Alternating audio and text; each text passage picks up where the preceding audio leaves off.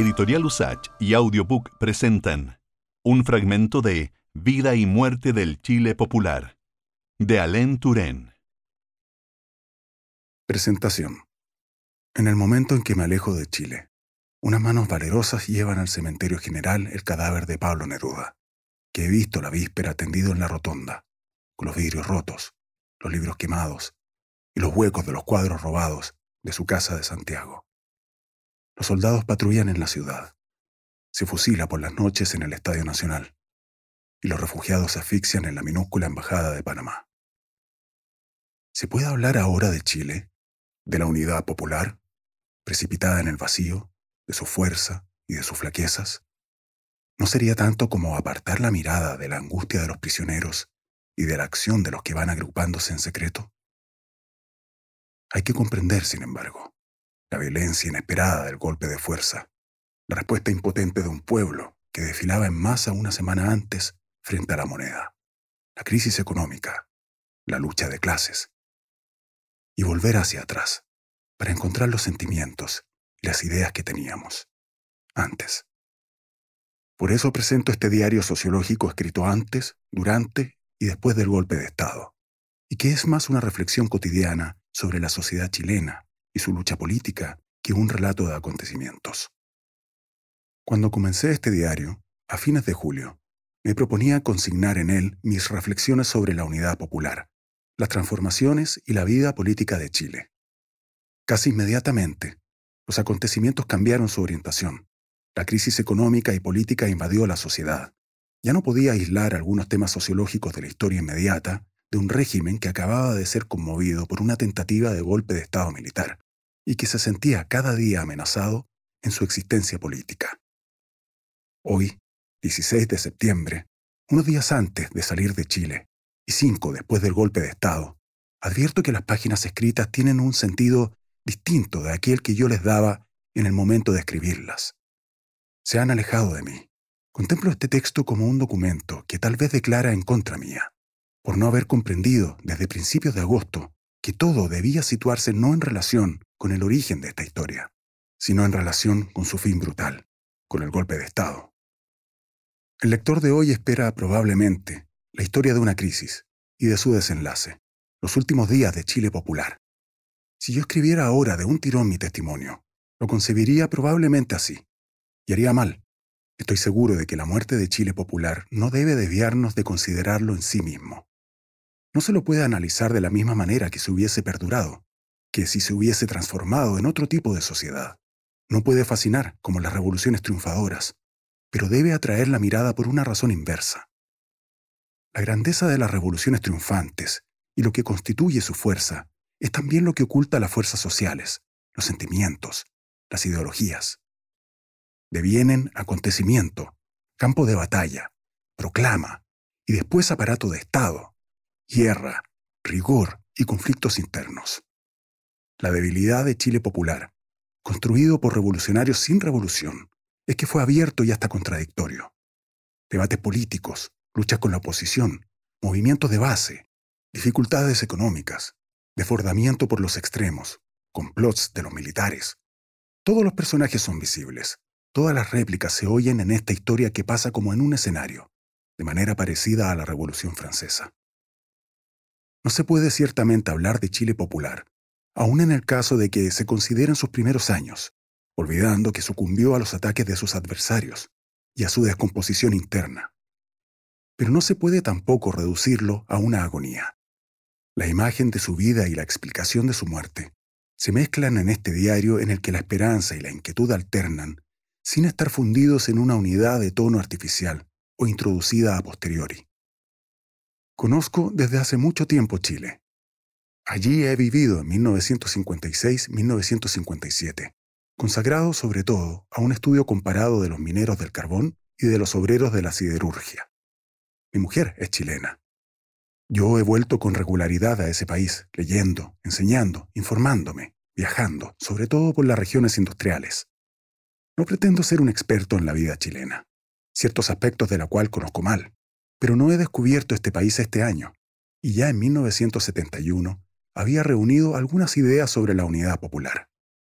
Además, Chile posee muy activos centros de investigación y de enseñanza de sociología, en particular la Flaxo, Facultad Latinoamericana de Ciencias Sociales, el CEREN y el CIDU de la Universidad Católica, y el CESO de la Universidad de Chile, que han producido importantes trabajos. La mayoría de estos centros acaban de ser suprimidos. La CEPAL, Comisión Económica de las Naciones Unidas para América Latina, y el ILPES de las Naciones Unidas llevan bastante tiempo aportando una contribución decisiva al conocimiento de los problemas económicos y sociales del desarrollo en América Latina, y por lo tanto en Chile. Otros podrán más tarde presentar una historia política, económica y social de estos tres años de presidencia de Salvador Allende. Yo no he sentido jamás deseos de escribir tal libro. Quizá porque he llegado aquí poco tiempo después de haber acabado trabajos de otra naturaleza, más sistemáticos, he querido constantemente ligar el análisis a la actualidad, dejar que el acontecimiento me revelara aspectos de la sociedad chilena, de sus movimientos sociales o de su sistema político. No he reescrito ni revisado este diario. Hasta el 11 de septiembre me proponía tan solo reflexionar sobre los tres años de Chile popular. Desde esa fecha, ya no he podido tocar lo que he escrito aunque ahora me sienta a disgusto o en desacuerdo con algunos de los juicios formulados. Este diario es, a la vez que mi trabajo, un documento, y lo considero ya como lector más que como autor. 29 de julio. El movimiento popular antes y después del 29 de junio. Dos años ya. El país del que salí en septiembre de 1971 acababa de nacionalizar las grandes compañías norteamericanas de cobre había acelerado y transformado la reforma agraria, había hecho pasar al control público las grandes empresas textiles, el carbón, el acero, etc. Actos llevados a cabo por el Estado, precedidos o acompañados de cierta movilización popular en las empresas y sobre todo en el campo, pero claramente dirigidos desde arriba. Durante los dos meses de mi estancia no vi grandes manifestaciones, el día en que el presidente anunció al pueblo la nacionalización del cobre, hablando en Rancagua, cerca de la mina del Teniente, la multitud no era densa en la plaza, y en la carretera no vi banderas más que en las ciudades perdidas. El Estado tenía empeñado el combate nacional contra la dominación extranjera y contra una burguesía industrial cuyo fracaso económico era patente, y que había provocado una crisis de la producción y de la inversión en las semanas dramáticas que separaron la elección y la instalación del presidente septiembre-noviembre de 1970. Julio de 1973. Casi todo ha cambiado en este país, pero lo más visible es el mayor grado de la conciencia y de la acción de clase. El pronunciamiento del comandante Super data de tres semanas. Quedan pocos rastros materiales. Algunos agujeros discretos en la fachada de la moneda, el Palacio Presidencial en el centro de la ciudad, es evidente que los ocho tanques del regimiento blindado número 2 que salieron de la calle Santa Rosa no atacaron realmente el palacio, cuya puerta de madera no hubiera resistido. Super pensaba que su gesto provocaría el levantamiento de las guarniciones y de un pueblo exasperado por las privaciones y las crisis. Ahora bien, en pocas horas el conjunto de las empresas, talleres y oficinas y de los millares de lugares de trabajo fueron ocupados por los trabajadores. La corriente que atraviesa la vida política chilena no es ya la del nacionalismo, sino la del poder popular. Siempre que, desde hace un año, la derecha lanza un ataque, ya sea económico, político o militar, la reacción popular excede en mucho la resistencia al ataque y marca un progreso decisivo en la formación de un movimiento revolucionario. La huelga de los transportistas, de los comerciantes y profesionistas liberales de octubre de 1972 no había hecho capitular al gobierno. Sobre todo había provocado el desarrollo de los cordones industriales, organizaciones populares que reunían a los militantes de un sector geográfico, trabajadores de fábricas ocupadas, pero también maestros o estudiantes, empleados o pobladores, habitantes de las barriadas periféricas o de los campamentos controlados y organizados por partidos políticos. La lucha política de marzo, que terminó en el sentir de todos por una victoria de la unidad popular, dio nuevo impulso a la actividad de estas organizaciones de base. La huelga de los mineros del Teniente, orquestada y apoyada por la democracia cristiana, no suscitó la crisis esperada. En fin, el pronunciamiento provocó una movilización de tal amplitud que el gobierno deja de aparecer en algunas semanas como la fuerza principal de transformación social y parece en crisis.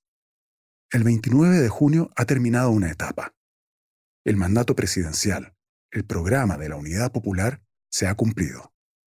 Apenas si se habla ya del imperialismo norteamericano, como no sea para recordar la larga explotación extranjera de los recursos del país y su consecuencia principal, la ausencia de desarrollo industrial, o las maniobras de la ITT en el momento de la elección presidencial. Los intercambios comerciales con los Estados Unidos han disminuido notablemente. La lucha jurídica en torno de la nacionalización del cobre continúa. Pero nadie cree que sea posible una intervención norteamericana parecida al desembarco en Cuba o en República Dominicana. El pago de los intereses de la deuda exterior se negocia en condiciones más bien favorables. Chile no se siente en realidad amenazado por sus vecinos. La acción del Estado, facilitada por esta relativa calma sobre el frente internacional, fue y es fortalecida por la debilidad política y económica de la clase dirigente antigua, en la cual se habían fundido propietarios que percibían en la ciudad la renta territorial, negociantes y financieros e industriales. No es concebible, en el estado actual de cosas, que se devuelvan a sus propietarios las empresas que han sido nacionalizadas, incorporadas al área social, al sector social de la producción. No estoy seguro de que los dirigentes principales de la democracia cristiana se sientan por ello conmovidos exageradamente. Has escuchado un fragmento de Vida y muerte del Chile popular, de Alain Turén, narrado por Andrés Skoknich, publicado por Editorial Usach, producido por Audiobook. Escucha este y otros contenidos de Editorial Usach en su canal de Spotify o en tu plataforma de podcast favorita.